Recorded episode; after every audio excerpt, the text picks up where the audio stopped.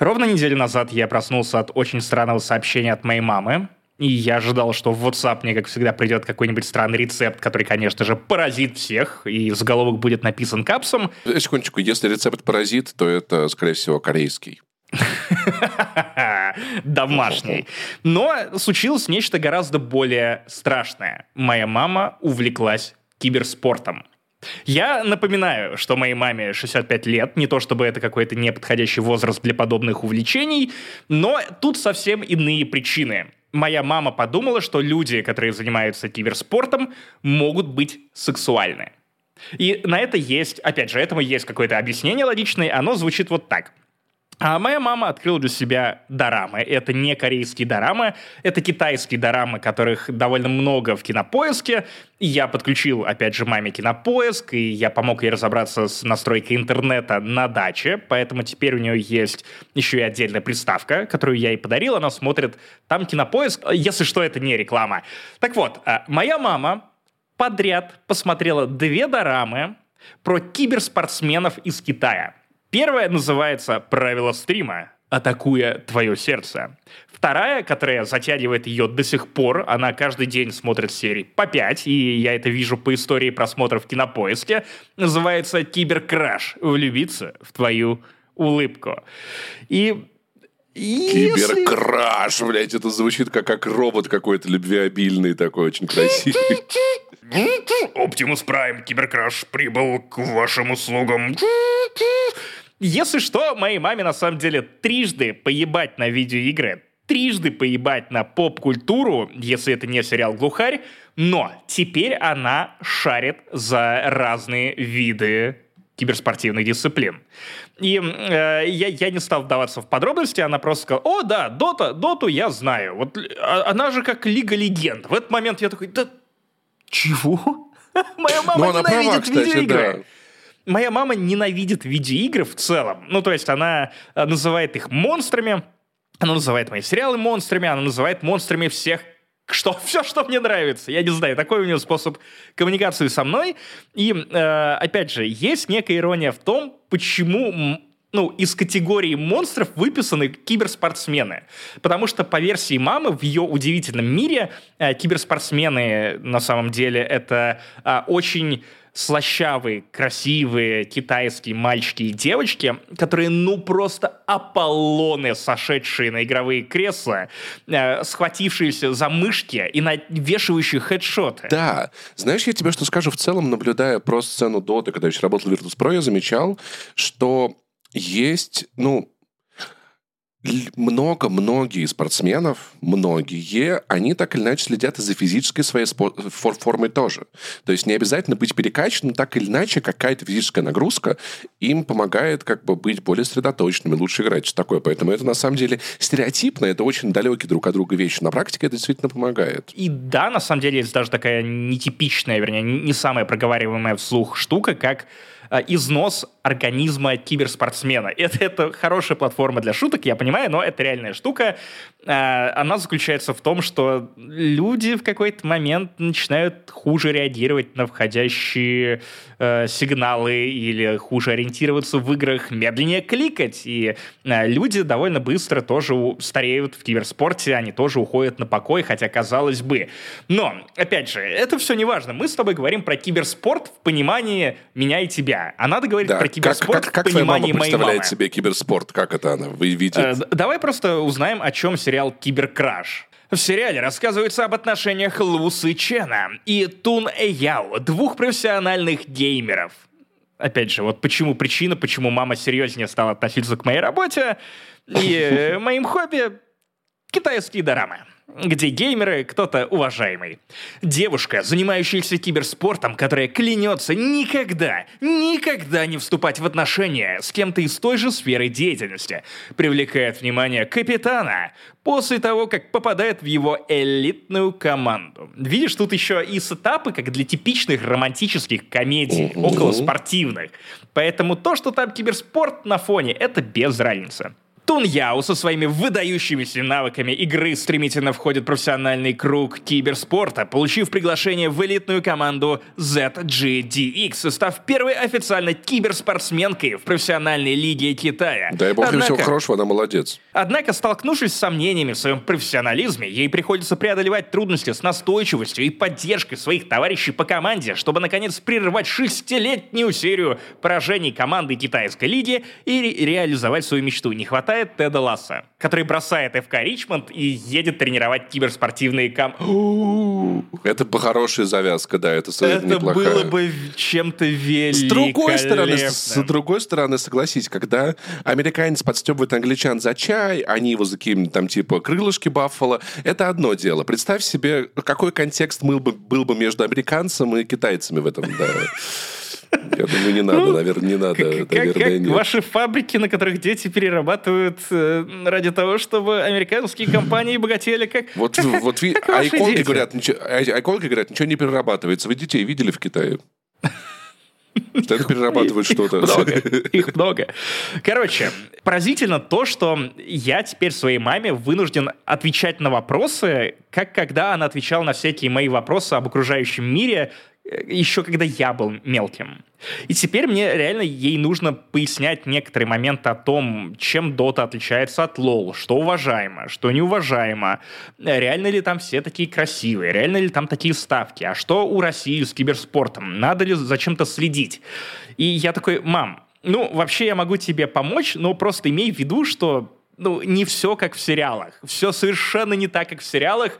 В реальности, помнишь, как Вилат нам рассказывал, кто-то просто во время матча начинает притворяться, чтобы незаметно блевануть э, в ту мусорку, которая стоит под столом у него. Это, это скорее про это. Мам, просто имей в виду, китайские дорамы я могу тебе еще подобрать списочек э, тех, которые могут тебе понравиться, еще про стримеров, про киберспортсменов, но имей в виду, что реальность немножко отличается от Есть такие внезапные моменты с родителями, когда я особенно понимаю, как с возрастом все-таки родители становятся детьми, а мы наоборот. Когда мне мама, мне мама присылала сообщение, Паш, а как вот это переводится? И прислала мне кусочек э, э, предложения, не знаю, из какого текста, но какой же это... э, консоль, э, ПКарский бэклог, если там одни консольные эксклюзивы. И я такой... «Пум-пум-пум, ну, Я- я давайте думал, что- я справлюсь.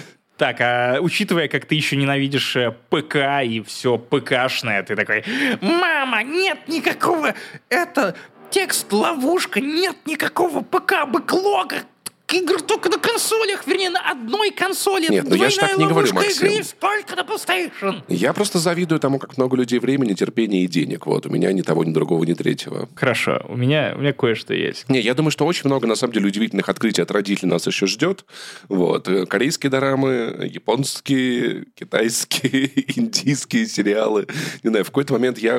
нам, знаешь, мы благодаря ним зато мы узнаем лучше мир. Их вопросы делают нас лучше. Мы всегда должны найти ответы. И как хорошо, что у нас вот есть Но самый главный вопрос. собой. Я наконец-то узнал, что мне делать, если моя мама выйдет в интернет и увидит, как два китайца, ну просто два китайца, берут и соревнуются в видеоиграх. Ты не понял, да, Паш? Я не понял. А, господи, да, да, да, что, да, все, я понял, понял. Блин, это было сложно. Сейчас, да-да-да. Вот, пусть они вот у себя дома в видеоиграх соревнуются, как я маме объясню, что это вообще происходит, да, как это. Хуже всего, они из домов и соревнуются в видеоигры, а потом показывают это на Твиче. Твич, там одну букву убери, и все, эпидемия. Да, кошмар вообще невероятно. А еще Господи, это ведьма, как легко кстати, да. вещать хуйню, чтобы запретить. Блин, чувак, я иногда, я иногда думаю о том, что мы могли бы так много денег зарабатывать, будь мы по другую сторону, да, но нет. Мы, напомню вам, на правильной стороне, на стороне подкаста. Как Максим называется, напомню? подкаста, турбо-топ подкаста не занесли. И у микрофона, как всегда, я в красивой рубашке, если вы смотрите видеоверсию. Максим Иванов, а также мой человек, мой человек в Ереване, наш человек в Ереване, Павел Пиваров, а не унывающий, бородатый, немножко ворчащий, что противоречит тому, что я говорю, что ты не унываешь, но это не важно. А Паша Пони, Пашка Душка, это ты. Да. А, если вам интересно, что мы будем сегодня обсуждать, во-первых, это, конечно же, революционные очки от компании Apple, революционная а, вот эта вот а, под аквалангистская маска, которую я... Горнолыжные очки, попрошу. Знаешь, что бесит на самом деле? Ну, то есть, как бы мы привыкли видеть видео, анонс видеоигр, которые выйдут в следующем году или через два года. Но анонс устройства, которое я куплю себе года через четыре или три как минимум, это а больно, потому что... Ну, мне скорее уже хочется, да, уже что-то вот какую-то третью, третью четвертую модель, я предполагаю, что там я уже буду задумываться об этом прям серьезно. Дальше мы обсудим Midnight Suns. Максим зачем-то поиграл в эту видеоигру. Я, я не, она не, не играл. охуенная, чувак, она просто охуенная. Я наиграл ну, на туда вкус. около 13 часов, и это просто разъебка охуительно. Ты будешь первым, мне будет интересно послушать что-то хорошее про нее наконец. У нее отличная пресса, come on. Финал Теда Ласса закончился сериал. Я, если честно, в восторге. О, погоди, Мой... погоди, Паш. Мы к этому вернемся. Ты так сразу начинаешь вбрасывать fake news про то, что он закончился. А на самом деле там все немного хитрее. О, стало интересно, я вам потом все объясню, потому что я нашел удивительную конспирологию, в которую я готов вникнуть. Да, я понимаю, что это, да, это типа не конец сериала, конец серии, так или иначе, это Ласа там больше не будет, и это уже не имеет значения. Mm-hmm. Вот. Окей, Мы Максим, вот, говоря, говоря с художественной точки зрения, а не с точки зрения бездарных ш- телевизионных шоу, там все закончено. Вот именно там, где, где начиналось, там оно и закончено. И что-то добавленное к этому сверху будет девятым сезоном клиники, как минимум. И, конечно же, Человек-паук паутина вселенной. Это потрясающее Вселенных. Анимационное кинопроизведение, которое тебе понравилось, я полагаю. Да, я, я в полном Мне восторге. К сожалению, опять придется хвалить Marvel. Правда, в этот раз больше Sony, чем Marvel. Но проблема в том, что у меня все заготовленные тейки, они вот ровно такие же, как и для Стражей Галактики 3, когда м-м, вот опять выходит очередная супергеройка и напоминает тебе о том, что ты устал не от супергероики, не от супергероев, а от просто ультимативной серости. Человек-паук Путин и Вселенной — это вселенных, это буквально вот этот мем, всем это понравилось. Если вдруг вы захотите еще послушать про Максима и Пашу, у нас есть насыщенный разогрев, где и про винный фестиваль, и про трудности с ремонтом в Грузии, и про то, на какие концерты мы собираемся этим летом, так что просим вас присоединяться Patreon, Boosty, Apple Podcast, или можно какой-нибудь отзыв оставить, или, или друзьям рассказать, потому что чем больше вас, тем больше нас, так всегда было, есть и будет. Да, и там как раз выходит цифровая версия «Форсажа 10 Вы можете пойти к нам на Patreon или Boosty и включить наши вспоминашки про «Форсажи» с 1 по 9. Мы прям нормально разогнались и э, нашутили всяких штук, навспоминали всяких штук и даже немного поспорили. Все это доступно, опять же, в местах, где вы можете нас поддержать. Если деньгами вы нас поддерживать не можете или не хотите, идите в iTunes или на любую площадку, где нас слушаете, оставляйте отзывы и рекомендуйте нас друзьям. Это, правда, очень важно. В общем, это, а также многое другое в 273-м выпуске Турбо Топ подкаста не занесли. А е, погнали. Итак, мы, конечно, можем сейчас обсудить э, всю WWDC 2023 конференцию для разработчиков от Apple, Нет, но не есть ли можем. смысл? Зачем нам рассказывать Слушай. о том, что о, в iOS 17 появилось вот это, это, это, если все равно никто не запомнит эту конференцию как конференцию, на которой еще рассказали и про iOS 17, и про 15-дюймовый MacBook. О, боже мой, нет, насрать. Давай говорить про очки смешанной реальности. Так корректнее говорить. Шерить контактики — это очень удобно, я очень жду эту возможность, потому что, если честно, последние много лет э, контакты, приложения контакты в iOS потеряли свой смысл, у меня нету э, номеров телефонов большинство знакомых, потому что я еще руками буду записывать, я им в Телеграме напишу лучше. Зачем тебе быть ВКонтакте, если ты давно не в ресурсе? И не в моменте.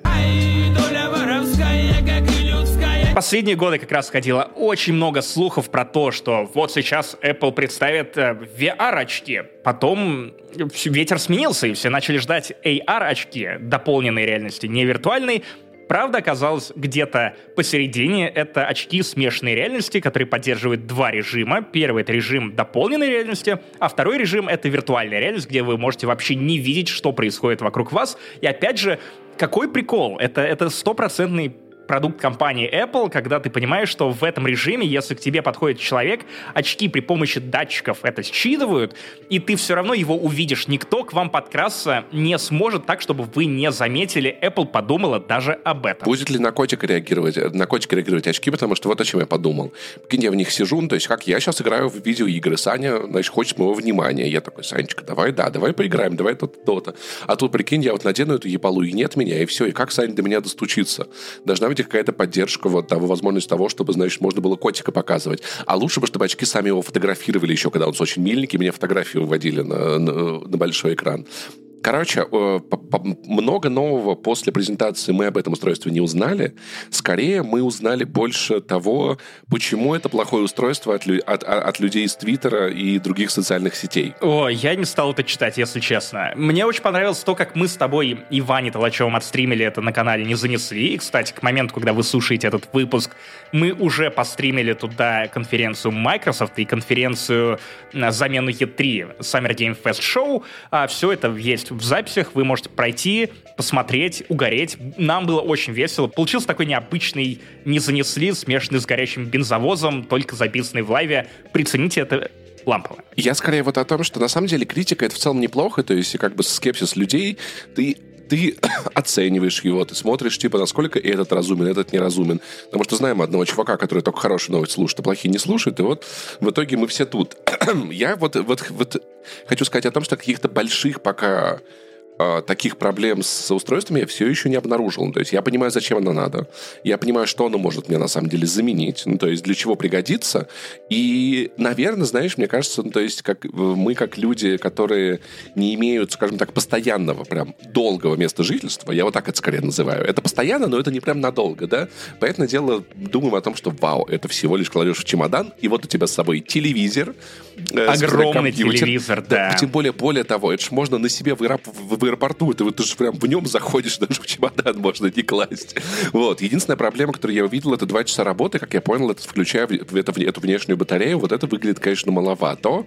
Да, но, либо же ты можешь версия. подключить и себя к розетке и сидеть вот так, с бесконечным доступом ко всей возможной энергии, ну но это, целом, это, это такое себе, если учит... честно. Ну, слушай, ну, я так скажу, учитывая, много ли, много ли э, ты бы стал ходить, наверное, в этих очках? Я думаю, что вряд ли. Ну, то есть в этом смысле, типа, за рабочим столом... В том-то и дело, это то, что мы обсуждали на стриме, это настолько меняющее твои привычки устройство и создающее новые привычки, что ты не знаешь, как ты будешь себя вести в этих очках. Возможно, ты не захочешь из них вылезать, потому что ты э, какие-то новые cases. Прикинь, ты можешь ссать и одновременно скроллить глазами Твиттер.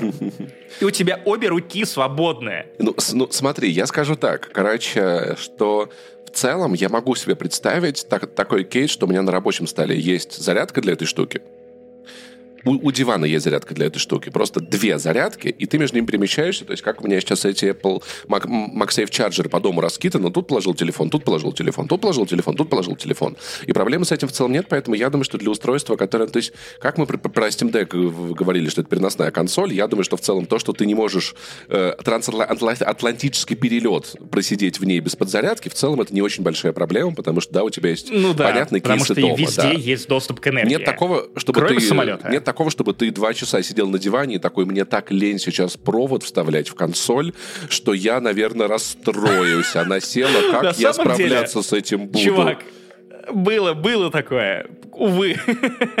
Зависит от состояния, в котором я принимаю эти решения, вставать или не вставать. Мне иногда поссать с кровати, лень вставать. Понимаешь? Но это, это не значит, что я решаю проблемы на месте. Я просто засыпаю и терплю до утра. Максим, просто надо поставить раковину прямо около кровати. В чем проблема? Ты знаешь, что весь твой разгон про то, что надо ссать в раковину? Нет, то, это, что... это, э, нет, это разгон не про то, что если, надо ссать в раковину. Если... Нет, ты перевираешь Нет, ты говоришь о том, сильно. что если бы раковина не хотела, чтобы в нее ссали, почему она находится на уровне моего пениса? Это, это не мои слова. Blaming. Нет, мои слова, это мои слова были о том... Паша. Давайте так, чтобы Максим не перевирал мои слова, так как будто бы он Короче, а, каждый мужчина хотя бы раз в жизни сал в раковину. А те, кто не, не говорят, что не сали в раковину, делали это два раза чаще. Да. Вот и все. Погоди. Просто, просто про правду Но конфликт, жизни. наш с тобой конфликт в том, что ты нет продолжаешь это делать, когда у тебя есть туалет доступен. Ты говорил мне о том, что ты специально поссал Я в раковину, хотя раз. был один дома. Я делал это один раз. Этого достаточно. Чтобы Этого что? Так, ладно, вернемся к Vision Pro э, к этим очкам смешанной реальности, потому что, Паша, я, я, я не могу. Это будет наш самый странный биф. С этого мог бы начаться сериал «Биф». Вот надо ссать в раковину или нет? Все, гражданская война. Итак, э, AR-гарнитура, которая э, прямо кричит о том, что это продукт, сделанный Apple. Там есть и фирменный Digital Crown. Там внутри находится какое-то безумное количество датчиков вроде лидара, камер, и они отслеживают, что происходит вокруг. А, внутри они отслеживают, как двигаются твои глаза и что вообще происходит. Картинка, как я понимаю, как только ты бросаешь взгляд на определенную а, часть страницы, если, например, ты браузишь э, сеть интернет, э, она делается более резкой, чтобы у тебя не возникало ощущение, что изображение не настоящее. И у тебя буквально в глазах два 4К телека. И мой любимый коммент по мотивам Vision Pro — это то, что, ну, помните, в детстве родители наоборот, просили вас не сидеть близко к телевизору, потому что ты посадишь зрение. Компания Apple похую. Веришь, нет, похуй, плюс поебать. Вернее, э, вот тебе два 4К телека с технологией микро-OLED в каждый глаз. Вот тебе два чипа. Один коронный, второй похоронный, М2 и R1, а, который как раз а, отвечает за Меня все эти новые навороты. Очень, очень приколола эта тема с тем, как люди видят твои глаза через этот шлем, потому что там же не исчезающие мониторы, там еще один монитор снаружи шлема, который а, сканирует твое лицо и воспроизводит твои эмоции наружу. Это, это, это звучит немного крипово. Интересно, можно ли как-нибудь это использовать, например, если ты э, смотришь что-нибудь очень приятное видео с котиками, а твой партнер ругается на тебя, что ты заебал все, все время следишь в этом шлеме, как-то там включить виноватые глаза специально, знаешь, чтобы ты такой... Это, это будет Memoji 3.0. Угу, да, Наконец-то да, да, они станут полезными, между прочим. И э, при, прикольная тема с фейстаймом, да, с тем, что это будет твой цифровой аватар, который будет сканировать твои эмоции, звучит круто. И это выглядит не так кринжово, как в этой метавселенной Марка Цукерберга, где все выглядит так, как будто бы кто-то взял модельки из GTA 3 и сделал их хуже. Единственная проблема, как я понял и как я понимаю, да, это вопросы к, так, к пониманию рук, потому что понять, какая рука над какой, когда они пересекаются, камеры их закрывают, есть проблемы. Поэтому сейчас, наверное, самое интересное это дождаться того, когда уже там разработчики получат устройство, начнут с ними работать, когда они выйдут, будет обзор от блогеров, как на практике, насколько точно очки понимают, как ты перемещаешь руку. Я читал, что там есть специальная технология предикта твоего зрения. А, чтобы понимать, на какой элемент экра- э, в интерфейсе ты хочешь навестись, они считывают микродвижение глаз, потому что э, наши глаза смотрят на то место, где должен появиться элемент интерфейса до того, как он появился. У них есть немножечко подвигывание в, в, в те стороны, в которые ты собираешься переводить взгляд. И таким образом они будут понимать и дополнительно догадываться, что именно ты хочешь сделать. То есть в целом здесь очень много, очень много, мне кажется, крутых технологий, которых я раньше еще Новых не встречал настолько. технологий. Ну, то, есть... то есть даже когда тебе рассказывают про вот это наследие, наследника, вернее, а, Touch ID и Face ID, который называется Optic ID, где ты можешь разблокировать это устройство тупо при помощи собственной сетчатки глаза, и это уже на фоне э, всех остальных инноваций не вызывает прям такого удивления. Ну да, сетчатка. Я вообще скажу так, что из Tobii Eye Tracker на самом деле была эта тема. Помнишь, что устройство, которое на Канобу там пару раз да, я тестировал, да, да, да. что у меня до сих пор осталась такая тема, когда я открываю вот это меню через Alt-Tab, где много окон у меня на экране, и тебе нужно нажимать Tab, чтобы долистать до нужного. Когда ты промахнулся, тебе снова нужно листать Tab, чтобы попасть на это окно. Я до сих пор иногда вспоминаю, что в Tobii Eye Tracker я просто глазами наводился на нужное мне окно, и оно выбиралось. Вот если на самом деле это правда уже и тогда было достаточно неплохим инструментом помогающим. Когда это возведено к такому уровню, это может быть очень-очень круто, и вполне, вполне однажды это может как бы заменить комп, плюс там еще график, поэтому дело в том месте, куда ты смотришь, mm-hmm. она намного четче, потому что я читал про это большую статью Никита Лихачев выкладывал про то, сколько на самом деле у нас глаза и что на самом деле фокусировано зрение. У нас, правда, вот буквально мизинец на пальце, на вытянутой руке, вот это наш фокус. Все остальное потихоньку все больше и больше размывается. То есть в целом ты глаз наше очень интересное устройство. И эти очки очень интересное устройство. Поэтому я думаю, что в целом э, я вижу это как возможным будущем. Люди пишут, ну есть же Oculus, но есть же хуёкулус. Да это все не то, и это без экосистемы. Да, да, да. Все да, да, текущие да. современные VR-очки, и, если честно, AR-очки — это херня, в которой тебе в любом случае нужно объяснять, для чего это надо тебе. В случае с очками от Apple ты уже в этой экосистеме, ты уже звонишь своим близким, ты уже работаешь со всякими документами.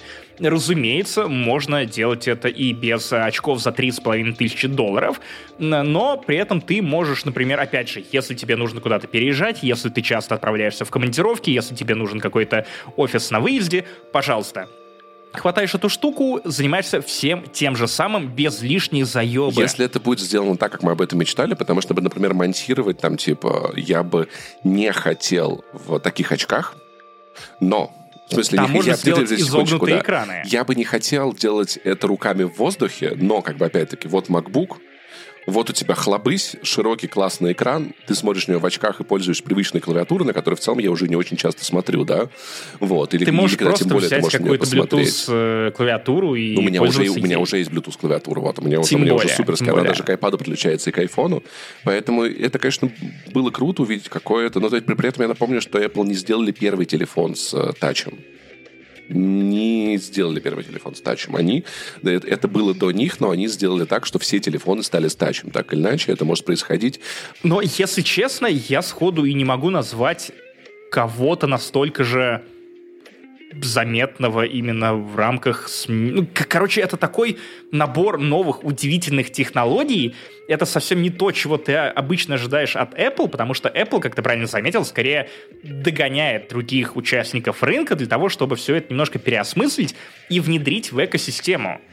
Тут они, ну, они догоняют, перегоняют и уже сразу показывают тебе, что вот это работает так, так и так.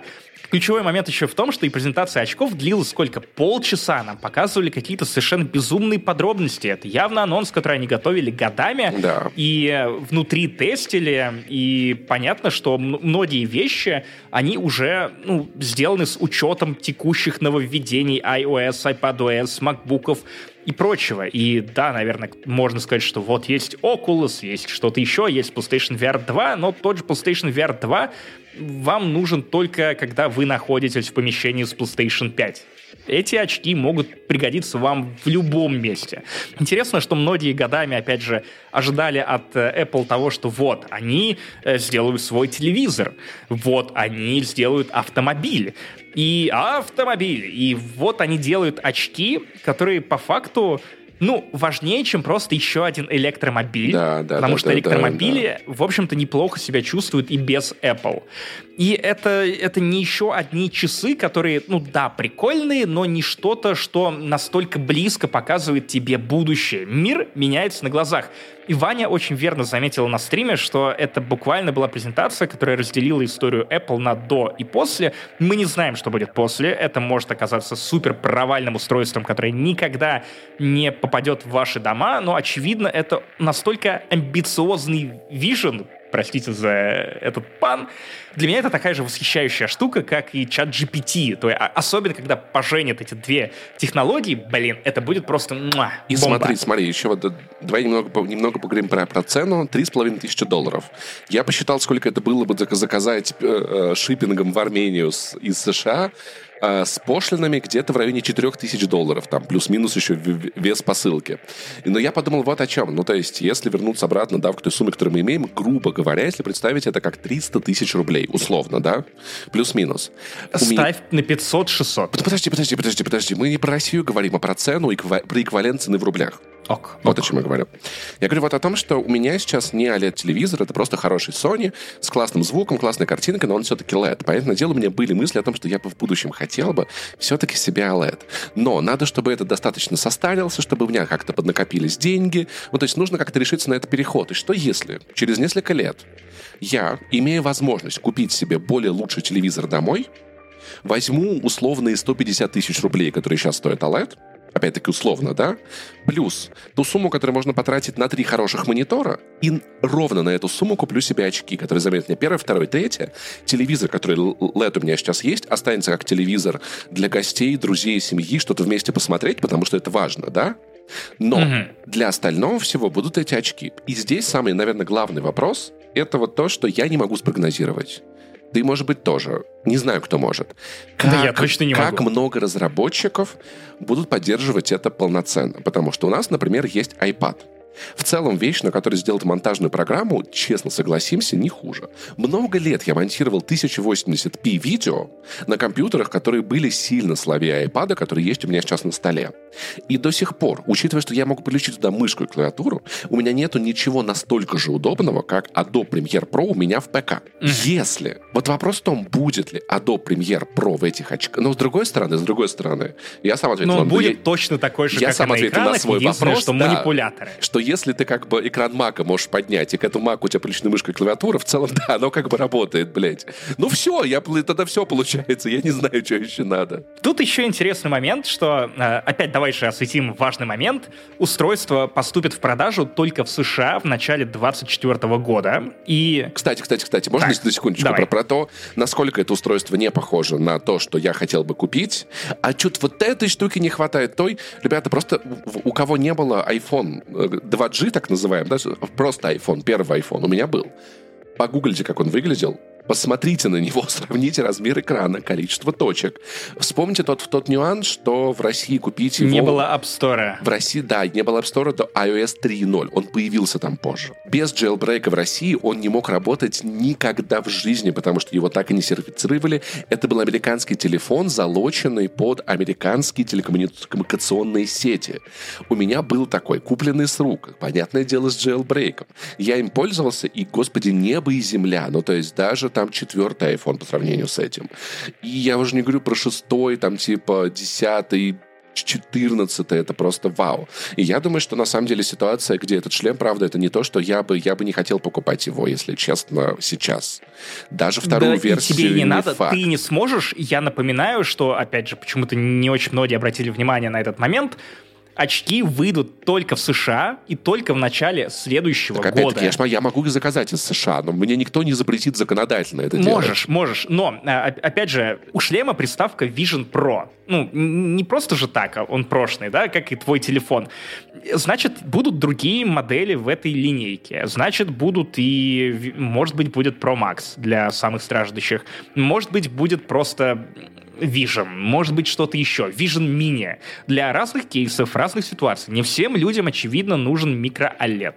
А, не всем нужны максимальные навороты. Не всем, может быть, нужен M2. Может быть, можно удешевить и добавить туда M1 и а, а продать может это быть, кому-то M2 еще. будет стоить уже недорого через несколько лет, да, и можно будет на нем делать дешевый шлем, а на, M, а на M6 будет какой-то супер-пупер про. И опять же, есть репорты, которые уже говорят, что да, Apple действительно производит э, другие версии модели в рамках линейки Vision этих очков смешанной реальности. И самую клевую мысль, наверное, э, уже озвучивал Ваня, что в целом выход Vision Pro — это обкат рынка. Это скорее выпускают для разработчиков, чтобы они в течение года, э, двух лет, может быть, трех, наполняли новую операционную систему какими-то фичами и помогали Apple делать этот продукт еще более релевантным для конечного пользователя. И в то время они одновременно вместе с этим, это уже моя мысль, выигрывают себе время для того, чтобы произвести более дешевые модели, которые могут стать массовыми. Получается, что это релиз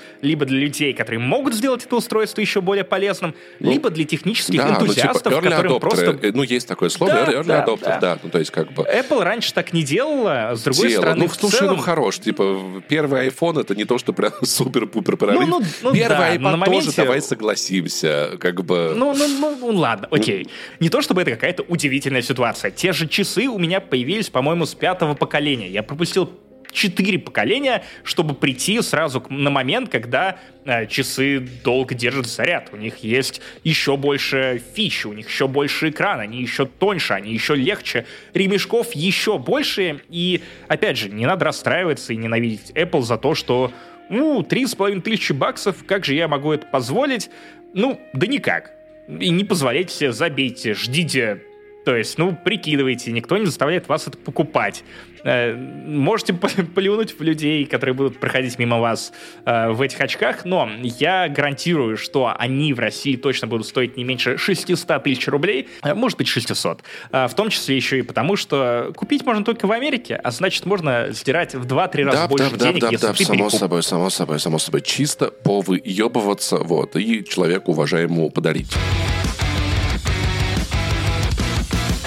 Очень жаль, что я в прошлом году не поиграл в Midnight Suns. Я бы совершенно точно включил ее в список своих любимых игр 2022 года. Но какое счастье, что я не поиграл в Midnight Suns в прошлом году, ведь теперь я это делаю на Steam Deck, и, на мой взгляд, это идеальная платформа для того, чтобы играть в такого типа игры. Мне очень странно слышать от тебя скепсис по поводу Midnight Suns. Я не понимаю, на чем она основана. Возможно, Ваня что-то рассказывал, или чисто визуал тебя отталкивает. А, да, ну то есть, понимаешь, как бы первая вещь, которая мне как бы показалась странной еще в целом того, как выглядит игра, это людонарративный диссонанс, с которым мне было трудно справиться. А, я, ну, то есть я объясню, когда есть такой момент в XCOM, например, когда в, вплотную а, кто-то не выстреливает, там, вероятно, вероятность 95%, и твой персонаж промахивается, стреляя в, упор в противника. я такой, окей, это отсечка. И вообще, если честно, я никогда не принимал претензию к XCOM, потому что вероятность 5% это значит, что есть вероятность, что выстрел не произойдет. Он не происходит, люди удивляются, как будто бы они не разбираются в цифрах. В Midnight Suns есть такой чисто визуальный нарратив, когда я вижу, что там Мисс Марвел, подлетает на всей скорости... Капитан. Да, Капитан Марвел подлетает на всей скорости к противника, ударяет, и он такой, ой, я вспоминаю, как она в кино врезалась в межгалактический корабль, и я такой, я мне кажется, это, по, по моим ощущениям, это выглядит странно. Очень, ты понимаешь, Это интересно, я потому что, ну, есть же разные типы атаки у Капитана Марвел, и ты можешь уебать человека просто невероятно, а если ты еще и силы объединишь со своим главным героем, которым ты управляешь, что это просто уничтожение. Да, но он... Я, я не знаю просто, здесь, какие трейлеры ты смотрел, может быть, какие-то ранние... Проваливается ли он через пол от этого удара? Улетает ли он с, он, он с арены? Я, потому что мне кажется, да, я бы да. хотел видеть такую игру, знаешь, чтобы... Да, спец... чувак, да, он улетает с арены. Ты можешь ёбнуть человека так, что он вылетает с арены. Больше того, ты можешь выкинуть его за пределы карты иногда. Окей, э, еще... Э, э, еще нет, претензии, вообще, давай. Я, во, я нет, сегодня адвокат хотелось гигантской бы, корпорации. Хотелось бы видеть, конечно, это все как в Injustice, знаешь, вот там вот мне, вот я был достоверностью дерут, дерутся супергерои, понимаешь? Для этого есть катсцены, в катсценах вот. все как в Injustice. Да, но это вот не то, что мне хотелось бы, вот, еще плюс Погоди, я слышал, катсцены что... внутриигровые, когда у тебя удар наносится, он Окей. реально выглядит как в Injustice. Если Человек-паук эм, на паутине раскачивается и тебе с двух ног въебало врывается, это выглядит довольно больно что происходит потом после этого с тем, в кого он, выр- выр- выр- он вырубается. Они супергерои, они Просто не на месте могут падает, убивать. Да? Вот, ну окей. Они падают, и у них появляется череп. Ну, Короче, ты куда-то, ты вечно прям не с той стороны, Паша. Да подожди, я, я подхожу с той стороны, которая я считаю правильной. А, еще... Ты хочешь сначала объяснить слушателям, что это за игра, как она работает? Это типа, это типа как XCOM про супергероев. Так вот, я нет, слышал вообще еще... нет.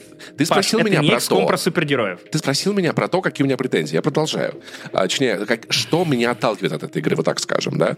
А, я слышал, что, что все истории с пиздежом раздражающие, неинтересные и нет. очень лишние. Просто это, нет, ну, это оценочное нет. суждение, ты первый, кто это похвалил. Я, да, я вот, расскажу, в, почему. У меня на глазах. Я не первый, кто это похвалил, чувак. Опять же, есть пресса, есть игроки, и ну, если ты послушал кого-то конкретного, кто тебе... Я тебе говорю из тех, о кого я слышал. То есть каждый раз, когда где-то в компании заходил разговор о Midnight Suns, говорили, ну, драться прикольно, но когда надо говорить... Да, вот, вот не, такое мне вот. нравятся обе части. Давай я расскажу, что это за игра. Давай. Короче, это не XCOM с супергероями вообще нет. Тут никто не умирает. Это скорее персона, а, совмещенная, наверное, с Black Book и элементами из XCOM.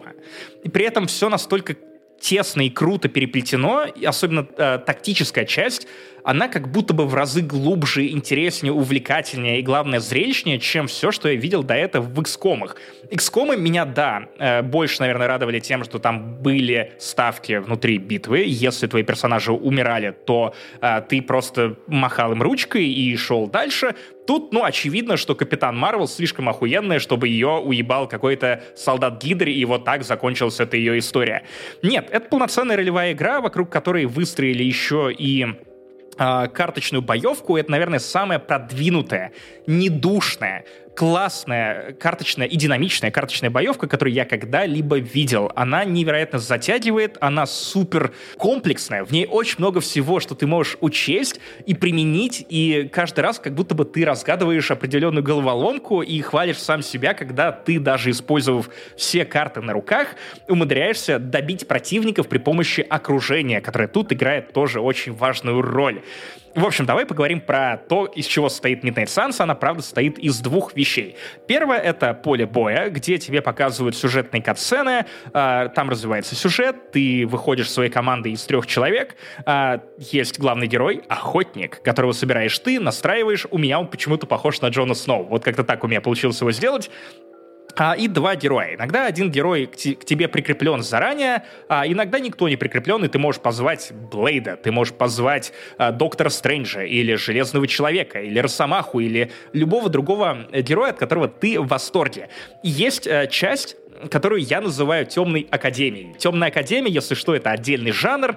А, из свежайшего это Wednesday, когда у тебя есть место, в котором кто-то обучается. А, и эти люди испытывают определенные проблемы, среди них много подростков, у них нерешенные травмы и прочее, прочее, прочее, и ты вот в этой части э, тусуешься в особняке, который служит базой этих полуночных солнц, и вокруг бескрайние леса, э, которые ты можешь исследовать. Там есть тайники, там есть святилища, там есть э, классные э, места, которые ты можешь прийти, нажать кнопку и потом позвать кого-нибудь из э, членов твоей тусовки. Я, наверное, сперва расскажу именно про вот эту часть с темной академией, э, потому что, на мой взгляд, Midnight Suns несправедливо критикуют за э, сюжет и именно за этот пиздеж. Э, это идеальный симулятор зависания тусовок с э, супергероями. У тебя, да, да, конечно, там в диалогах очень много воды, но как будто бы, когда ты проводишь с персонажами так много времени, а ты постоянно возвращаешься в этот особняк, и сама игра рассчитана часов на 60-70, это в лучшем случае, если ты еще побочки игнорируешь, то, ну, как и в реальной жизни, люди выдают много воды, но при этом время от времени, особенно если ты нащупываешь к ним ключик, а тут еще можно что-то не то сказать и расстроить человека перед тобой, еще твой уровень дружбы понизится, он будет хуже вести себя в битвах. Ну, вот эта штука, которая... Мне, мне кажется, такие вещи, они индивидуально работают. То есть бывают игры, где мне сразу нравятся персонажи, я им верю, я, мне нравится с ними говорить. Бывают игры, где мне не нравятся персонажи, кажутся неубедительными, разговоры с ними не раздражают, и докапываться ни до чего не хочется. Тут как ну, вот как ляжет. Как и в реальной жизни, да. Вот есть люди, которые тебя бесят. Есть те, с которыми ты не можешь наговориться, и не можешь э, обойтись без второй, третьей, четвертой, пятой бутылки гранатового вина в ктуре, потому что диалог идет вот так вот э, прекрасно. Тут интересно, что, конечно, я ждал появления Человека-паука, его, кстати, озвучивает тот же актер, что и в играх от Insomniac, э, но и, и была парочка героев, которые в этом особняке с самого начала, вот эти оригинальные, оригинальная команда современных полуночных солнц, например, э, русская мадичка Magic, которая время от времени еще отвечает «Нет, нет», ты такой «Да а, прекрати, говори нормально. Я знаю, что русские в силах сказать «но» вместо «нет» даже они в какой-то момент сквозь тонну диалогов, они раскрывают самых неожиданных сторон. Это игра, которая предлагает тебе довольно уникальное времяпрепровождение. Например, ты можешь пойти заняться бёрдвотчингом с железным человеком. Ты можешь пойти удить рыбу с Блейдом. Пойми, что это не всем нравится. Вот, да, ну то есть... Я это... понимаю, но параллельно вы, во-первых, занимаетесь очень успокаивающими вещами. Ты делаешь это с людьми, которых ты не привык видеть вот в подобной обстановке. То есть Блейд — это всегда максимально насупленный чувак, который не пьет с тобой пиво. И, или Железный Человек не обсуждает с тобой э, какие-то проблемы личного характера, пока вы выходите на летний пленер и рисуете красивое озеро. И это просто те вещи, которых ты не увидишь никогда ни в сериале Марвел, ни в фильмах Марвел, просто потому что они про, ну, быстрее, быстрее, быстрее. Нам нужно темп, нам нужна шутка, нам нужно что-то еще. И как будто бы не со всеми героями у тебя удается ну, какую-то связь выстроить тупо, потому что у тебя нет столько экранного времени, у тебя нет возможности узнать, что они думают по поводу собирания грибов, а тут это тоже возможно. Или вечеринке в честь дня рождения одного из э, супергероев, который еще и не очень хочет, чтобы для нее это было сюрпризом.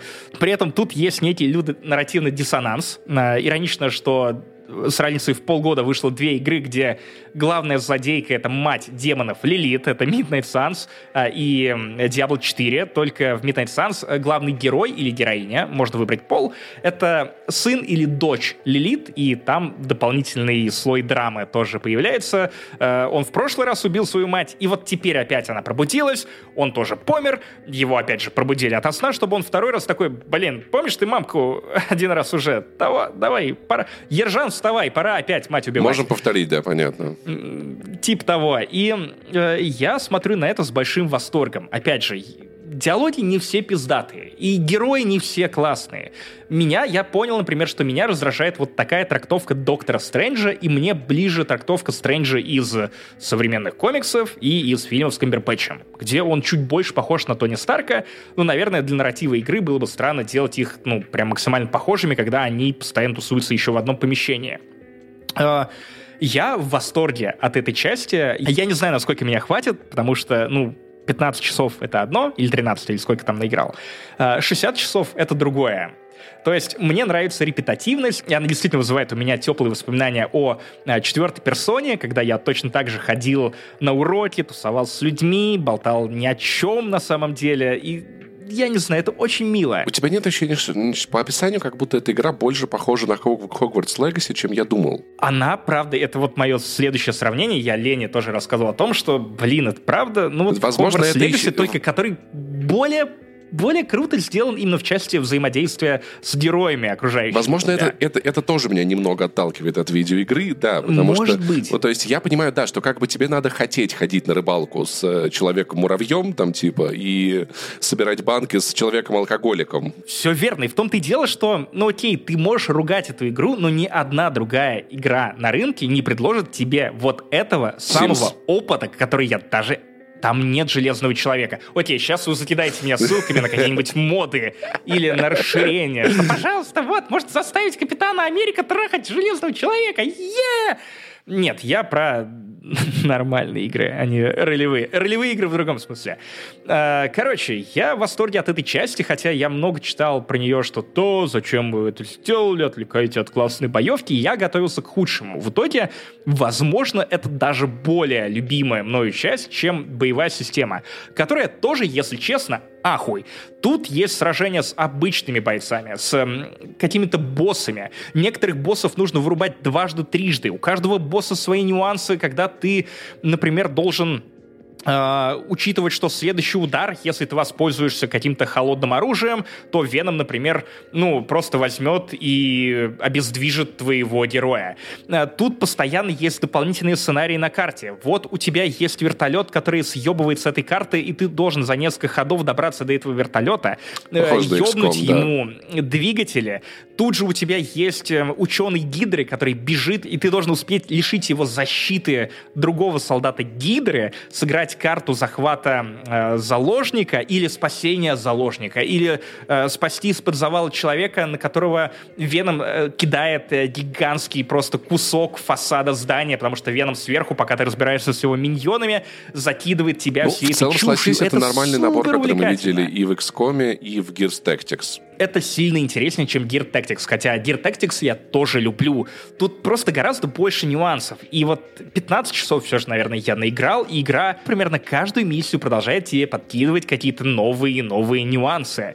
И ты, по сути, перезабретаешь себя, свою тактику э, снова и снова. И у тебя есть причины, например, брать разных людей на задание, чтобы попробовать разные сочетания. У тебя есть причины э, выстраивать с ними дружбу, потому что чем выше дружба, тем больше у вас общих мувов, дополнительных карт. Это просто какой-то пиздец. Я настолько давно не видел хорошую карточную игру, в которой карты нужны скорее как, ну, способности. По сути, ты передвигаешь героя так, чтобы ты мог еще с определенного ракурса всадить кому-то в печень нож Блейда, меч Блейда, простите. И это полный восторг. То есть это восторг для меня в том числе и нарративный. Сюжет тут, наверное, типичный для каких-то глобальных арок Марвел, не слишком выдающихся. Вот, есть злодейка Лилит, э, ее пробудила Гидра. Вот, вырубите Гидру, вырубите кучу миньонов Гидры, после чего победите Лилит. Да, но тем не менее, опять же, из-за того, что это формат сериала, игра очень длинная, она как будто бы успевает нащупать тот темп, при котором тебе даже подобные приемы не самые высокие становятся интересные. В общем, для меня это очень приятный сюрприз. Это игра, от которой я не ждал многого. Я ждал, что, ну да, наверное, механически она мне понравится, но я не ожидал, что она механически мне понравится настолько. Я не ожидал, что даже герои будут мне близки, что персона геймплей настолько классно и удачно ляжет на героев Марвел. В общем, если вы в это еще не играли, если вы тоже скептически были настроены и кого-то наслушались, э, подождите скидок. Я взял эту игру, по-моему, за 20 баксов. Она уже сейчас продается по нормальным таким акциям. Если у вас есть Steam Deck, обязательно поиграйте. Игра полностью под него адаптирована, прекрасно на нем работает и выглядит. А если у вас есть э, консоли, то вот тут я не знаю, мне кажется, перед большим телеком все-таки сложнее себя заставить, ну, лично мне, играть во что-то подобное. Я думаю, что я бы попробовал ее, если, они, если бы они выпустили режим бессюжетный. Возможно, вот тогда... Потому что пока что как бы я такой... Я люблю такую боевку, мне интересно, но я не хочу на рыбалку железным человеком прям ты очень сильно. Это не обязательно делать. Не я обязательно не... делать. Ты можешь это пропускать. Ты можешь скипать кат-сцены и сосредотачиваться только на боевке. Никто тебя не заставляет все, во всем этом разбираться. Другое дело, что мне интересно, я уверен, что есть люди, которые тоже нас слушают или смотрят, и которые тоже ждали чего-то подобного. Это, это штука, которой не рассказывают все подряд. Честно говоря, те отзывы, которые я видел, вызывают некоторое недоумение, будто, мы, будто бы мы играли в совершенно разные игры такой бы чувак, как, как у меня с Зельдой, как все всегда. Я, я, я тебя понимаю. Мы переходим к одной из главных тем этого выпуска. Это финал Теда Ласса. Можно, прежде чем мы перейдем в эмоциональную часть, сначала немножко пройдемся по конспирологии. Давай. Дело в том, что я случайно открыл текст Антона Долина про финал Теда Ласса и увидел формулировку, которая показалась мне мало правдоподобной, что э, сериал, возможно, и не закончился, и что официально его создатели ничего не подтверждают. Я такой, да не может быть, ведь абсолютно все вокруг меня последний год говорили, что да, это точно последний сезон Теда Ласса, мы будем плакать, грустить. Я полез проверять, ожидал увидеть огромное количество статей от каких-нибудь низкопробных изданий вроде Rant, где все по твитам, все на спекуляциях, а потом я увидел текст, я уже не помню какого издания, но достаточно э, доверенного, который не кажется какой-то мусорной кликбейтной помойкой. И я прочитал текст, где без каких-либо спекуляций, просто на основе заявлений авторов, продюсеров, актеров, э, звуковиков, я не знаю, руководителей компании Warner Brothers, которая занимается производством Теда Ласса, все состоит ровно из их цитат. И если текст этот я начинал читать вот, вот такой, типа, а, чё, серьезно, то под конец я такой, блин, это похоже на правду. Если честно, эта статья для меня немножко смазала эффект от финальности и завершенности Теда Ласса. На самом деле, мне, мне казалось, что чтобы понять, что это все продолжится, надо было просто досмотреть сериал. Там же это... Мне кажется, не, не, это очевидно. Я не про спин -оффы. Я не про спин я именно про сериал под названием «Тед Ласса» с участием Теда Ласса, исполнителя роли Теда Ласса Джейсона Судетиса. Вот о чем речь. Оказалось, что изначально сценаристы говорили о том, что сюжетная арка рассчитана на три сезона. Вот есть начало, есть середина, есть конец. Но они якобы никогда не говорили, что это будет единственная сюжетная арка в сериале. И то, что мы увидели, да, это завершение вот этой конкретной сюжетной арки. А, больше того, если почитать какие-то заявления создателей сериала еще год назад, то они, кажется, намеревались все это прям завершить. Если отмотать на полгода назад, на последние три месяца, то там уже вплоть до Джейсона Судетиса, который ранее говорил, что все, на этом Тед Ласса для меня все. Теперь он говорит, что не сейчас, не сейчас. А Джейсон Судекис — это главный герой, типа? Тед Ласса. И э, оказывается, что какое-то время назад актеры, которые снимались в Теде Ласса, подписали контракты на несколько сезонов. И это не сезоны спин это сезоны самого Теда Ласса. И, возможно, опять же, это ни о чем не говорит. Возможно, это просто солома, которую компания Apple стелит, и Warner Brothers стелят для себя на случай, если случится что-то невероятное, и у них были какие-то документы, которые обяжут актеров вернуться в этот сериал. Но в целом очень много факторов, которые заставляют верить в то, что это не совсем конспирология, а как будто бы нас правда ждет следующая глава в истории Теда Ласса. Вплоть до того, что если изучить, как компания Apple продвигала третий сезон, она нигде не писала, что это финал. Она нигде не писала, да, окей, что это понимаю, финальный чем, сезон. Я понимаю, чем Единственная формулировка, которая плюс-минус похожа на это, это твиты и, по-моему, реклама про последний матч. Но последний матч может быть в этом составе, он может быть в каком-то другом составе. И я, если честно, понял, что я бы хотел вернуться к Теду Ласса, но только в случае, если они придумают следующую сюжетную арку не хуже вот этой. Вот, вот в чем проблема, что мне кажется, что делать сериал про самого Теда, это как жевать э, картонную коробку от конфет. То есть конфеты как бы э, на упак- упаковку, да, то есть там нарисовано все то же самое, но ты все, что, все, что было внутри, ты уже как бы съел. Особенно, вот когда я. конец тебе так явно и четко ну, и да. громко проговаривает, что на самом деле... это никогда не было сериалом про Теда Ласса, и да, название да, нужно да. сменить. И вот, вот, вот я про это и хотел сказать, про эту книгу, да, потому что тут, и смотри, мы можем, если бы мы, мы, мы говорили со спойлерами, по спойлерами, мы могли бы пройтись по персонажно с тем, чья линия, там, на мой или твой взгляд, например, еще имеет продолжение, то есть недорассказано. Где-то оборвано, да, ну то есть какие любовные отношения, какие там развития, где еще есть какое-то пространство. Ну то есть, скажем так, Тед добежал до конца поля, понимаешь, вот как бы, вот, вот так, вот, вот так. Его мяч уже в воротах. Он пробил сетку и он уже на зрительской трибуне. Но есть персонажи, которые Проблема только... в том, что Тед Лассо играл в американский футбол. Неважно. А, но а, есть персонажи, которые только пересекают через середину поля. Какие-то персонажи готовятся к удару, да? И как он будет реализован, интересно посмотреть. У меня сложилось ощущение, что сериал развалится на отдельные продолжения, которые могут быть очень даже неплохими. Потому что что еще... О, да. Потому что что про еще классно... команду, про Роя Кента. Это все довольно, звучит довольно привлекательно, если честно. Персонажей выросло немало. Те, тех, за которых я переживал не меньше. Ну, то есть, вообще, в целом, я, я смотрел сериал, я понимал, что если бы мне предложили перемонтированную версию Теда Ласса, где в кадре всегда показывают только Ребекку и больше никого, я смотрел бы еще раз три сезона, потому что я да. просто обожаю, просто да. восхитительная женщина. И вот эта ее линия, господи, какая милая, боже мой, какая трогательная вообще серия про Амстердам классная. Абсолютно. Я, в целом, Сколько раз ты плакал за финал? А, Без спойлеров. Я, по-моему, один. Я все-таки не... Наст... Я как... Короче, ну... Я раза 3-4. Хотя, честно говоря, я врывался в финальный эпизод с очень плохим предчувствием, потому что первые пять минут, я сейчас дам немножко Паши Пивоварова, если честно, это какой-то кринж. Э, напомни, что там? Когда они подрывают доверие, намекая на то, что вот этот герой мог переспать вот с этой героиней, потом тебе показывают красные стринги, трясут перед тобой яйцами, такой, для чего, блядь, это было. Это не имеет никакого отношения к финалу, это не дает сериалу ничего, это, блядь, даже не смешно. Да, эта сцена не имеет никакого отношения, но я, я угорел, прикололся. Мне очень нравится Бирд, я обожаю Бирда, он, он такой ебанутый. Короче, я напомню, что мне очень нравился первый сезон Теда Ласса, второй сезон мне не понравился, потому что он был каким-то топтанием на месте, и я на я на нем сильно заскучал. Я согласен. Мне, в частности, не понравилось раскрытие backstory самого Теда. Почему он именно такой? На мой взгляд, это очень очевидное объяснение. Ну, ладно, я не буду в это вдаваться. Скажем так, я получил удовольствие от второго сезона, но как будто бы во втором сезоне стало больше мелодрамы, достаточно дешевой и меньше спорта. Да, но знаешь, у меня был, так, был такой момент, я тоже такой, а какая цель у команды? Я не понимаю, ну типа, ну мы же никуда вроде не стремимся. Но на, на третьем сезоне я словил вот это ощущение, я понял то, что мне так похуй, выигрывают они или нет. Просто потому что какая разница?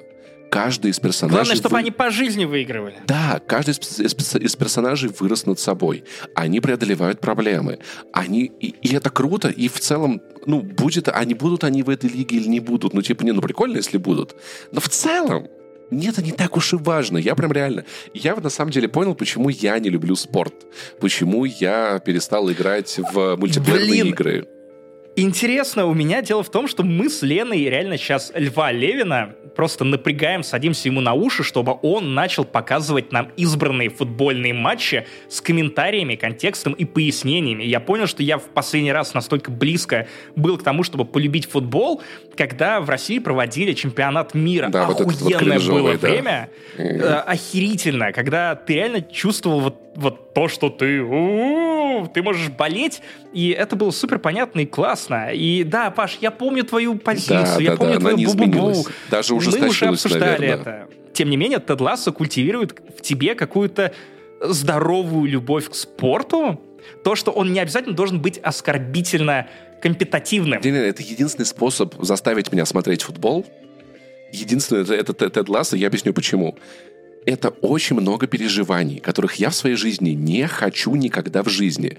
Я почему на самом деле... Рефери! Я, я почему перестал в Overwatch играть? Ну, то есть просто в какой-то момент я настолько обесценил для себя победы, чтобы не расстраиваться из-за поражений, что это все просто перестало иметь ценность. И это мой такой защитный механизм. Ну, то есть, у меня так много с чем в жизни. Если у меня есть сильные переживания за чего-то, это что-то надо обесценить и больше не переживать. Но поскольку ты больше не переживаешь, ты теряешь... Я, потому что я смотрел на этих болельщиков, которые ебать как радовались, когда команда выигрывала. Я смотрел на них, когда команда проигрывала, они пиздец были в каком раздрае. Я такой, я не хочу я, быть... Я так недавно вот... распереживался, когда Латвия играла в хоккей э, с Германией и Америкой, и она впервые выиграла бронзу. И да, я больше не живу в Латвии, но я прекрасно понимаю, каково это сидеть э, в старушке, пить пиво и смотреть трансляцию матча на гигантском экране. До этого мы еще с друзьями сидели просто на Персии с моего айпада, смотрели матчи Латвии против Канады, да против кого угодно.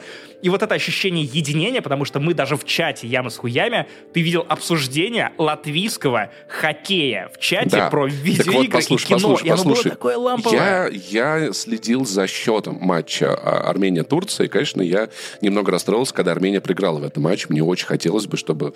И да, я вот смотрю на этих футбольных фанатов, понимаю, что я никогда в жизни не хочу построить свою жизнь так, чтобы переживать, плакать и расстраиваться из-за того, что какие-то 22 долбоеба пенали имеют лучше, чем другие 22 долбоеба. Понимаешь? В Но ты вот... уже это делаешь. М? Спорт же это не только про спорт. Спорт это про соревнования. Ты точно так же ведешь себя, как вот эти фанаты, э, когда дело касается Xbox или Nintendo, когда ты поднимаешь на щит э, Sony PlayStation. Я стараюсь кричишь, делать что так все это меньше. самое великое. Я стараюсь ну делать да, так, но, что... не... но на самом деле, понимаешь, Sony Я PlayStation... про механику. Но Sony PlayStation это все-таки это, это очень легко. Болея за Sony PlayStation, ты очень вряд ли расстроишься, да, понимаешь? Это как бы... Это как ФК Ричмонд против Воронежского факела. Ну, то есть... А когда тут, это все-таки... Тут хуй знает, Паш. Когда это команды, которые все-таки, все-таки, все-таки э, идут на народном уровне, это много переживаний. И я просто стараюсь избавлять себя от этих переживаний по жизни, поэтому вот это такой... Это, это не хорошо, не плохо про защитный механизм. Это то, о чем мне, мне когда-то объяснял психотерапевт, что если ты хочешь очень сильно радоваться из-за чего-то, но потом не очень сильно переживать из-за чего-то. То есть ты не можешь убавить переживания, да, там, от разрыва отношений, да. У тебя эти, эти, эти два показателя, они связаны. Чем меньше ты радуешься, тем меньше переживаешь. Ну, то, то есть, тем меньше боли потом. Чем меньше боли, тем меньше радости. Это все связано. Поэтому, в общем, я, да, я типа, я тут только в Тедди Ласс, или если там дальше выйдет про тренеров, я с удовольствием посмотрю, потому что, конечно, Рой Кент, э, я, я, я обожаю. Он такой долбоеб, я так его обожаю. И самое восхитительное то, что актер, который его играет, он в жизни не такой, и вообще он не должен был играть Роя Кента. Он же не только актер, он еще и исполнительный продюсер шоу, он один из сценаристов. И когда он решил попробоваться на роль Роя Кента, все таки чего? Ты? Да ты самый милый чувак, которого мы знаем как ты будешь фырчать и постоянно говорить «фок». Бля, чувак, а, а, а, фьють, фьють, фьють, фьють. Слушай, меня очень-очень из вещей, которые меня турбо впечатлили, это, конечно же, была сцена с камин она восхитительная. При том, что да, я, это, то есть, да. это прям так много переживаний, такая потрясающая развязка. И в целом отношения в команде. И, господи, Дани Рохас, как вот, вот этот вот их Дани биф с Ван Дамом.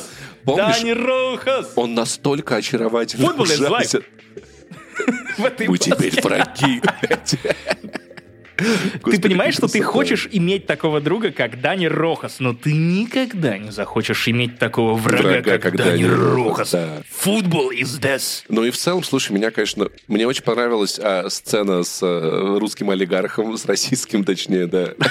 Я все понимаю, я все понимаю. При этом, знаешь, ну, то есть, Никаких обид. Приятно, что в целом это очень необязательный момент, но классно, что сериал, он как бы, он такой, типа, мы просто зафиксируем, что вот такое было время, мы выходили, был 22-23 год, 23-й год был, так или иначе, типа, вот вам, пожалуйста, просто да, напоминание для будущих поколений. Там, там очень много параллелей с реальной жизнью. Господи, у тебя Пепе Гвардиола, величайший В конце тренер концов, вот этот вот, про которого жмет писали... руку Теду Ласса и хвалит его вот, работу вот, вот тренерскую. Это, если честно, я, я, я, я почувствовал, что это кто-то известный, но я решил, что, ну, видимо, тренер, да. Э, короче, э, там же, там же я снимался, в конце концов, напоминаю. Да. Кстати, кстати, я скажу, что для меня Зава из третьего сезона Теда Ласса — это не Завы с третьего сезона Теда Ласса. Это тот самый мудак из... Э, Walking Dead World Beyond. Понять не имею, что, что, что это такое, кстати, не слышал ни разу. Не слышал ни разу. Зава при этом был странный, то есть он, он как-то очень появился, он как-то ушел, но забавно, что в итоге вот футболист, который вы взяли как прототип, Златан, он как раз-таки покинул спорт недавно. Мне вот теперь интересно, да, да, это, буквально на этой неделе он, для нас. он анонсировал это заранее, что это в сериал вписали, или это совпало так просто? Я думаю, совпадение, но это совпадение, которое можно было просчитать. Вот, и в итоге я, конечно, очень сильно тронут, и я рад, что, ну, типа, сериал правда, получился не слишком длинным. Он закончился очень-очень. Есть, на самом деле, несколько претензий, потому что я так и не понял, почему Рой Кент и вот это вот, как ее, это... Э, деваха его, милая вот эта вот. Келли? Да, почему, почему они расстались, я так и не понял, потому что это выглядело примерно так, типа, мы Из-за расстаемся. Почему мы расстаемся? Из-за Роя Кента, потому что он несколько раз проговаривал ну, это вслух в течение третьего сезона, Паш. Ну, нет, нет, ты понимаешь, просто это было вещью, которая случилась. Не которую, которую мы видели, как будто, как будто она за кадром произошла, хотя должна была быть в сериале. То есть ты не видишь их расставание, они говорят о своем расставании. И потом в итоге мне было просто непонятно, ну, почему они не вместе. То есть если бы была какая-то сцена, которую я посмотрел бы и такой, окей, я понял, я эмоционально это пережил. Меня как будто этого лишили.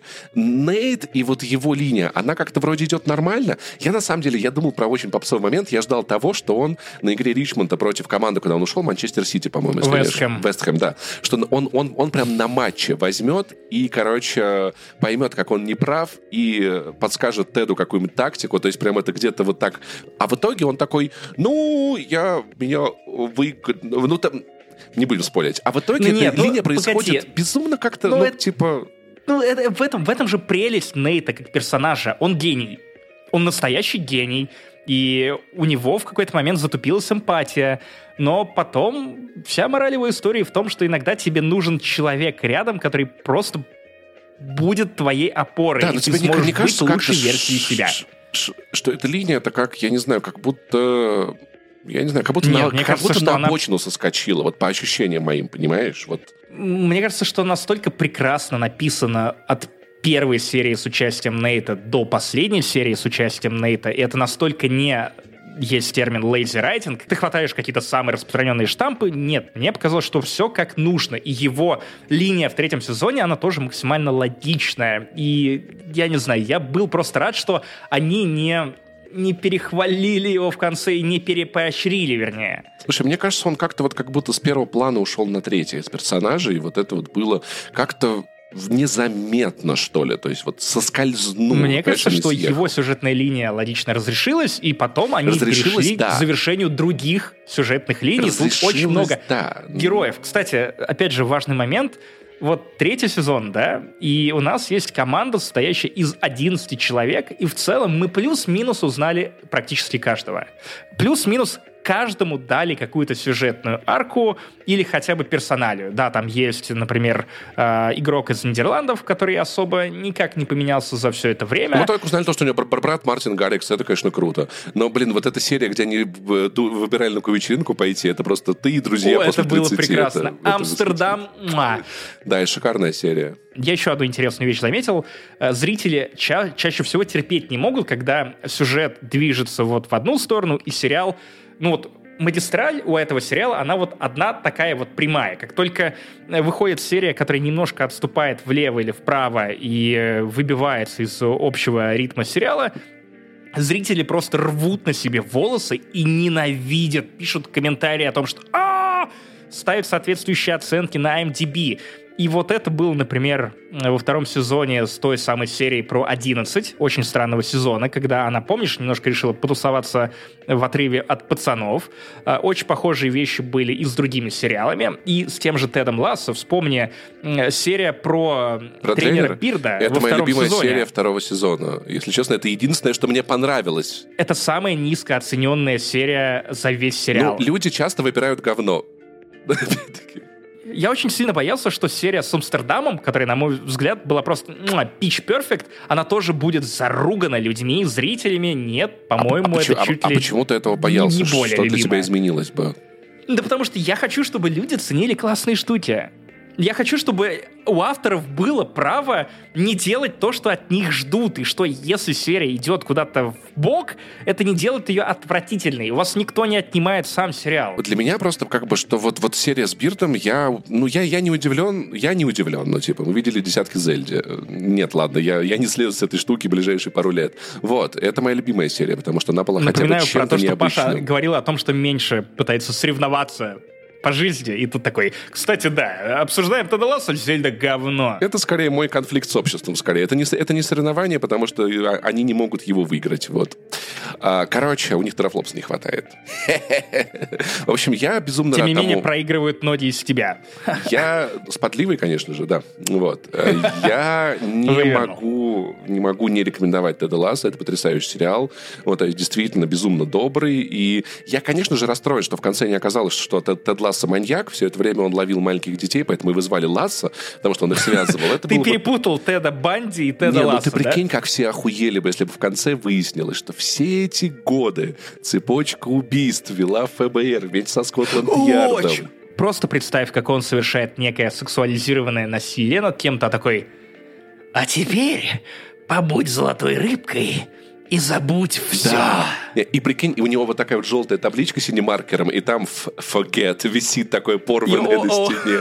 Это было бы И он, круто. но- и он, как маньяк оригами из Хэви Рейна, вместо э, игрушек оригами оставляет этих э, солдатиков пластмассовых перед домами жертв, чтобы они знали, кто что это, кто это был. Да-да-да-да-да. Еще булочками их вот этими кормят, держа в подвале. Ой, вообще это... Не, я просто, ну, я как И просто человек, хлещет который- по щекам ненавидимым им чаем. То есть, знаешь, такой пакетик мокрый по глазам. На! человек, который любит си- сильные внезапные эмоции, всякие такие привороты в массовой культуре, блядь, не в реальной жизни, пожалуйста. Вот, я, конечно, прикололся бы, но это действительно очень теплый, очень лечащий сериал. В общем, да, я действительно впервые за долгое время я хотел бы каких-то продолжений, но действительно сторонних. И... спин хотя бы. Да, да, да. Но я уверен, что это... Я, я уверен, я уверен. Я в этом не сомневаюсь, что они уже делаются. Вот. Вопрос в том, какого качества, про кого... Про, про Асоку на Татуине, блядь. Про- Килли могла бы сыграть Асоку, согласись. Э, Представь, представь, она такая, Люк, я потеряла себя, мне нужен учитель. Люк такой, я знаю одного человека, и просто Тед Лассо такой, хауди, Асока, мы сейчас придумаем с тобой что-нибудь. Э, Это было бы прекрасно. Да. Тед, Тед Лассока, вот так вот он назывался.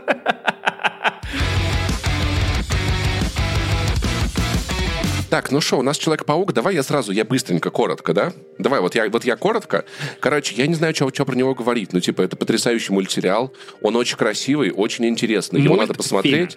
Все, что про него надо знать, на мой взгляд, до того, как вы начинаете его смотреть, он обрывается на середине. Тут все как с «Форсажем». Вы закончите клиффхенгере, потому что некоторые из ребят, которые ходили со мной в кино, взорали на весь кинотеатр от негодования. Они не были к этому готовы абсолютно, а я вспомнил, я уже там, я такой, кажется, по, по времени как будто бы уже вот конец фильма готовится, и я вижу, как линии подводятся к какой-то новой стартовой точке. Вот. А в целом я не знаю, что еще сказать про него, если честно. Погоди, есть кое-что, что отличает э, Человека-паука от Форсажа.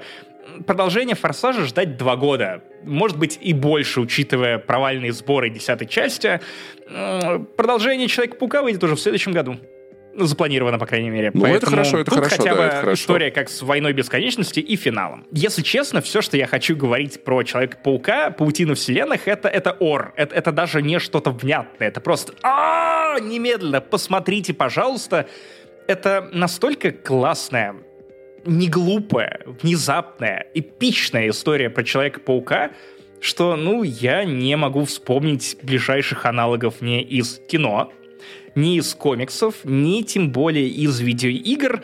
И особенно интересно, что все это мы обсуждаем в контексте Майлза Моралеса. Я, когда выходил из кинотеатра, разгонял мысль о том, что Марвел чертовски повезло с Майлзом Моралесом, а Майлзу Моралесу ну, чертовски повезло с тем, что он уже вписан вот в этот золотой пантеон самых классных, популярных и любимых персонажей э, Марвел. Ты помнишь, что он появился всего в 2009 году? Нет, если честно, я, я комиксы не читаю. ну вот зря. А, некоторые линии про Майлза супер классные. И вот представь, в 2009 году а, Человека-паука, белого мужика Питера Паркера в Ultimate серии комиксов заменяют темнокожим подростком, Ну, были по-моему, срачи, да. испанского происхождения, и все-таки, у, конъюнктура, черт подери. По-моему, скорее Какой латинского. По отстой. крайней мере, в фильме у мама говорит, что она из Пуэрто-Рико. Да, да, да, скорее всего, ты прав, Паш. Я не факт-чекал, и я уже не помню это из э, сюжета комиксов. Э, Это не так важно.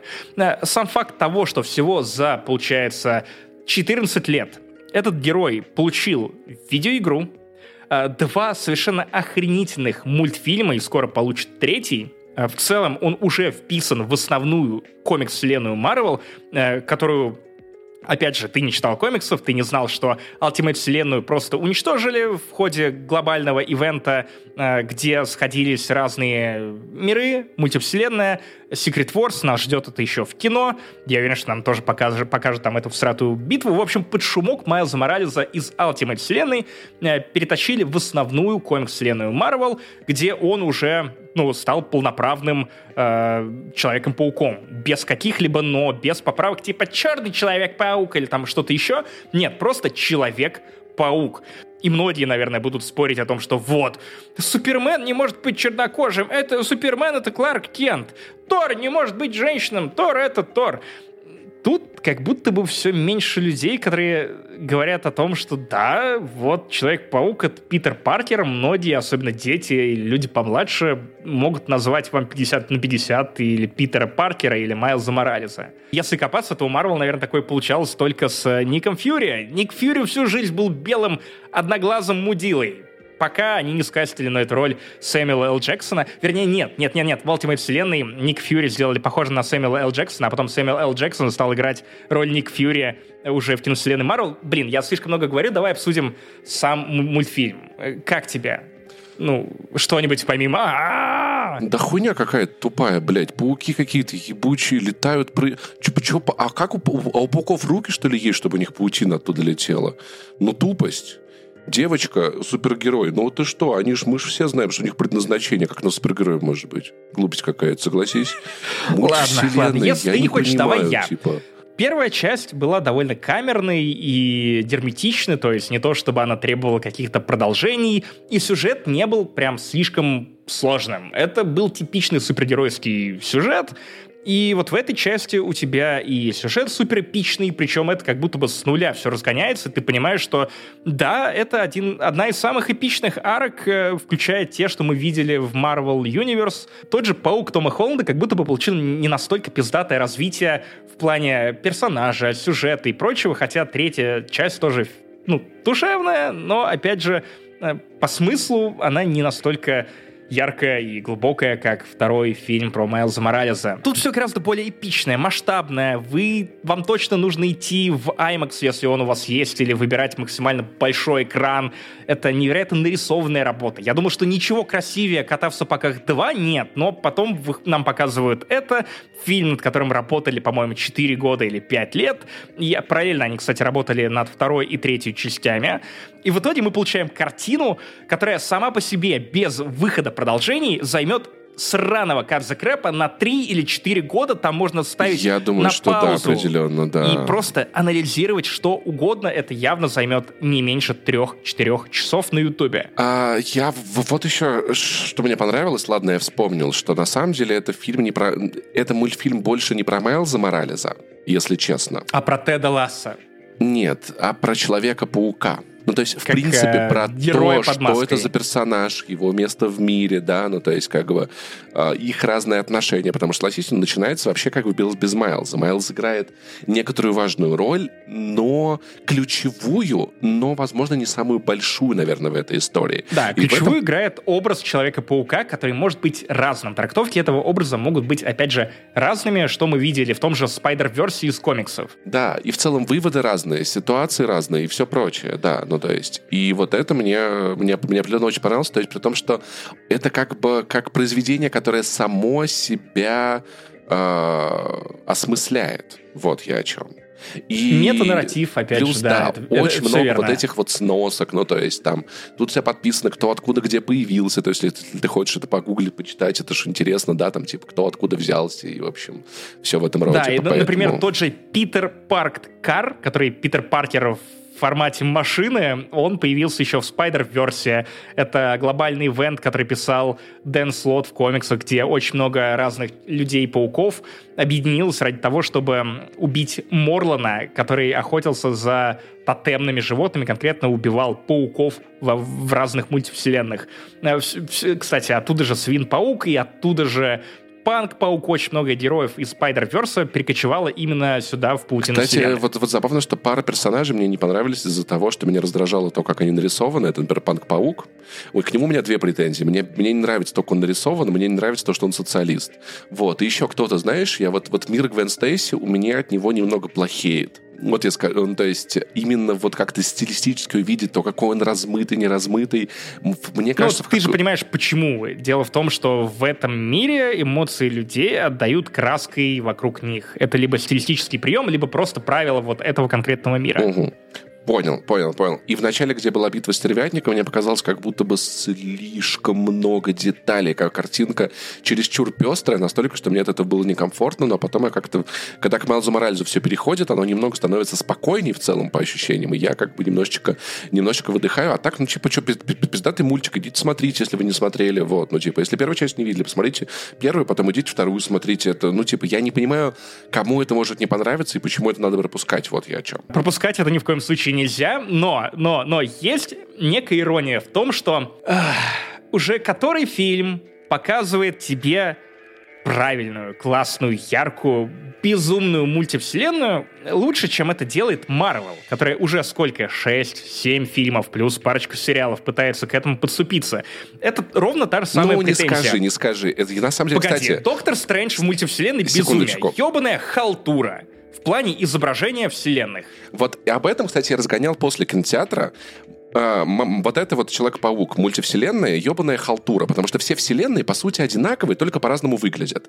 Смотри, там не было ни одной вселенной, где существа, где у них поменены зрение и обоняние. Представь мультивселенную, где ты можешь далеко нюхать, но видишь очень близко. Не было ни одной так. мультивселенной, где был бы паук-человек. Это паук, его укусил человек, и он из но рук... есть кот-паук, который нет, плюет нет, тебя нет, вместо нет, нет, шерсти нет. паутиной. Он, он из рук выпускает не паутину, а маленьких человечков, которые крепко держатся за руки.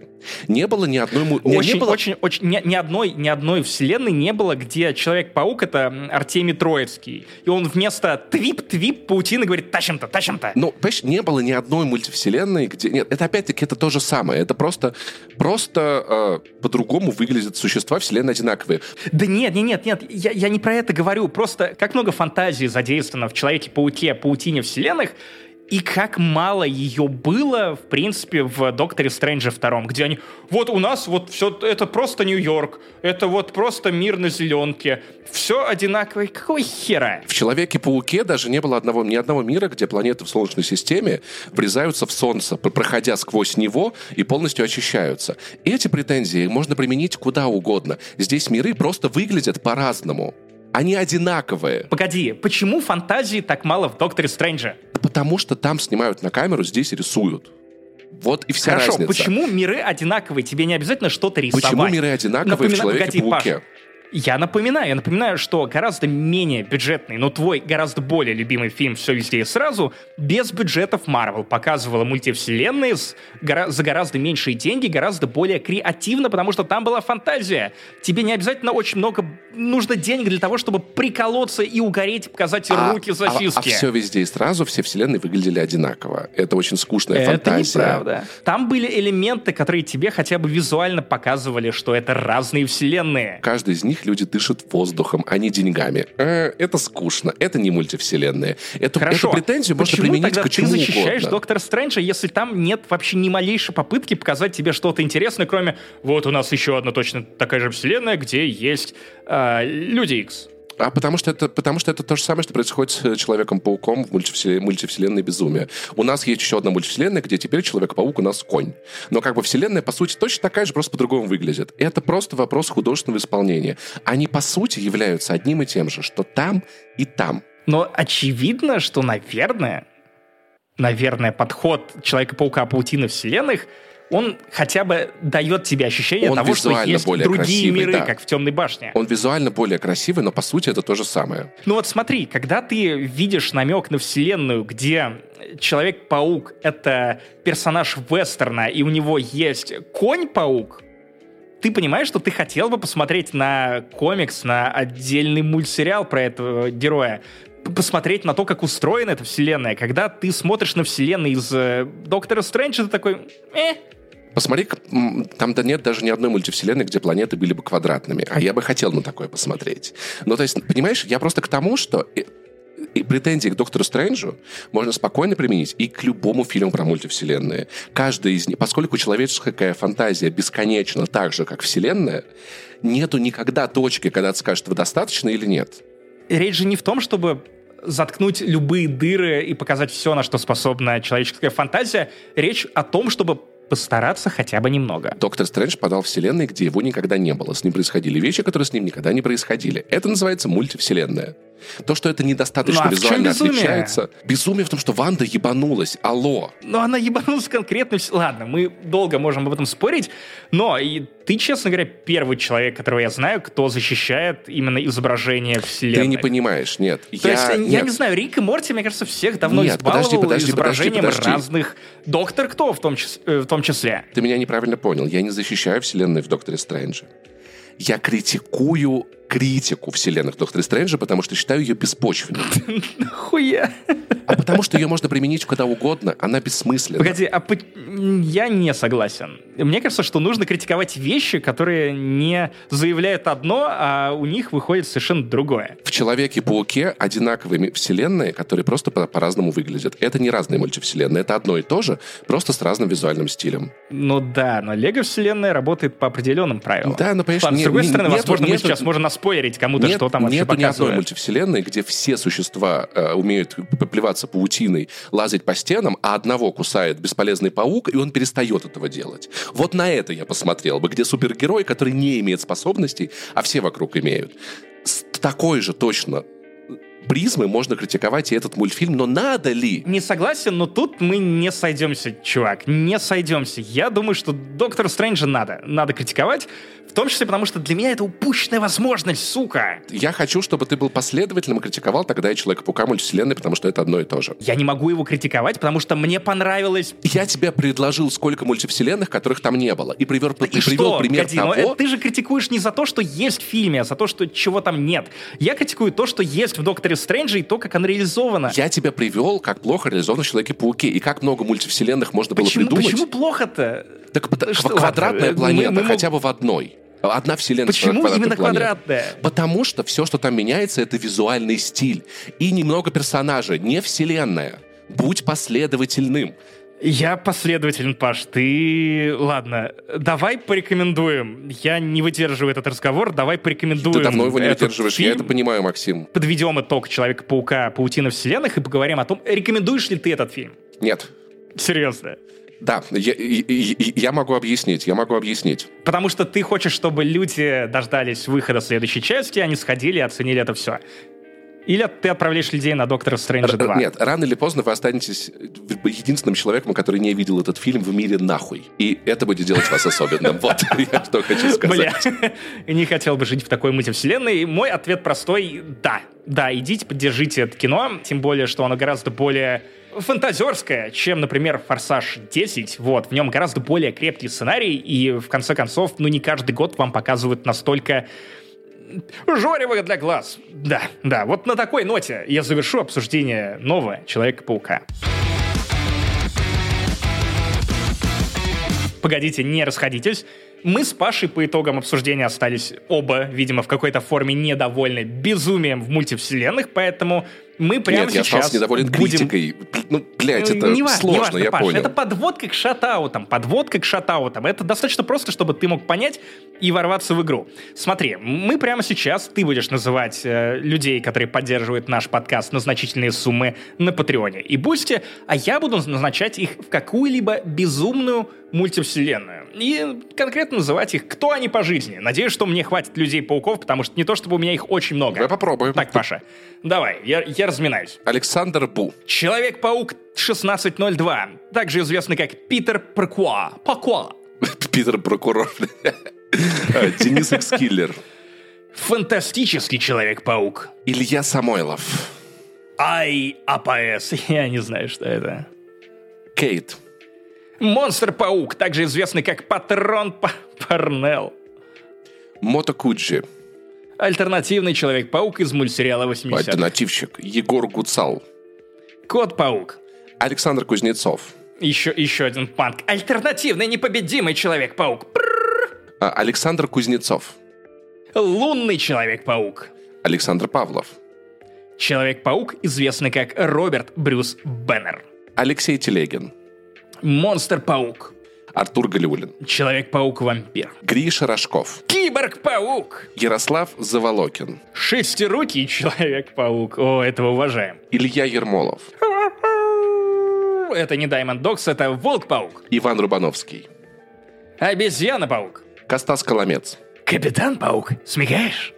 Марскульт. Принц Арчер. Хотя бы не принц Альберт. Павел Карпович. Эм, арахнозавр. Владимир Власов. Человек-паук, а.к.а. Бен Рейли. Юра Реутский. Алый паук, а.к.а. Каин. Колька Бодж. Человек-паук из негативной зоны. Николай Шавлач. Мастер-ткач. Э, Сева Кошмяков. Зомби-паук. Шаба. Доппельгангер. Яр Берзул.